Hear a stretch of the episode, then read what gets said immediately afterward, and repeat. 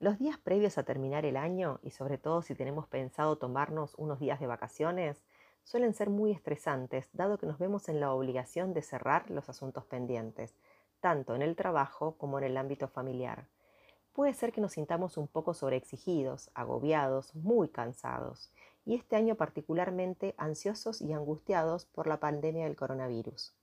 Soy Silvana Boneto, licenciada en Psicología, y grabo este audio porque entiendo que la educación es una importante herramienta para cuidar nuestra salud mental. Es importante saber que hay cosas que podemos hacer para disfrutar mejor de tan merecido descanso. Uno de los primeros aspectos es gestionar el tiempo con antelación. Unas semanas antes podríamos comenzar a organizar nuestra ausencia en los asuntos laborales y familiares. Una buena manera de ordenarnos sería armar un listado tratando de priorizar los temas que tenemos que resolver.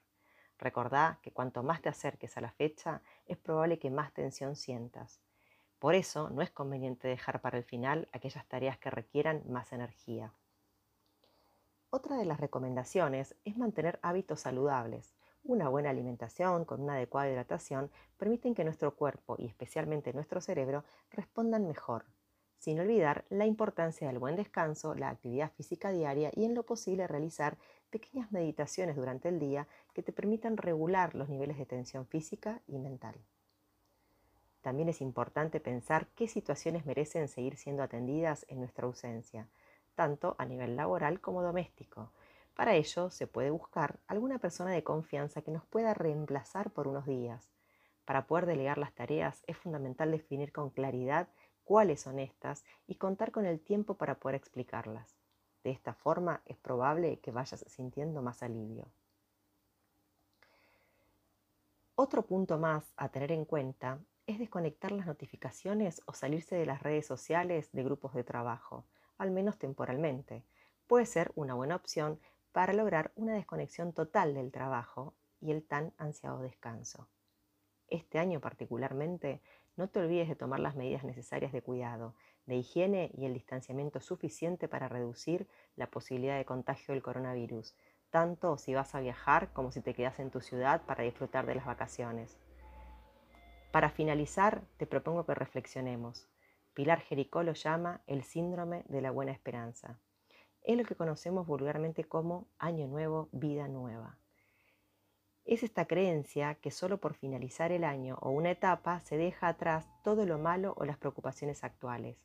A esta altura es frecuente que las personas hagamos algún balance, comencemos a delinear un sinfín de proyectos para el año siguiente, nos pongamos un montón de metas, pero la triste realidad que marca la evidencia es que estos cambios no suelen realizarse de manera concreta. Esto tiene que ver con que cuesta abandonar viejos hábitos y para reemplazarlos debemos trabajar arduamente día a día. Dice Pilar Jericó, ¿están nuestros deseos de comienzo de año condenados al naufragio? En absoluto. Que no sea fácil no significa que sea imposible, y propone una serie de claves.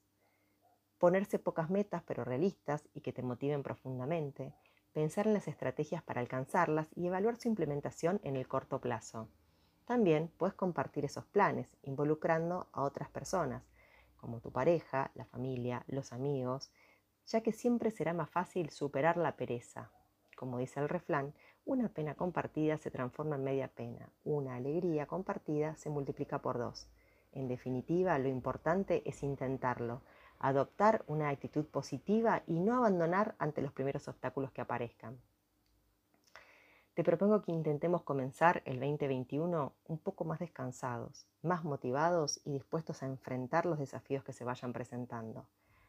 Parafraseando a John al Kennedy, no te preguntes qué puede hacer el 2021 por vos, sino qué puedes hacer vos por el 2021. Que tengas un buen año por delante.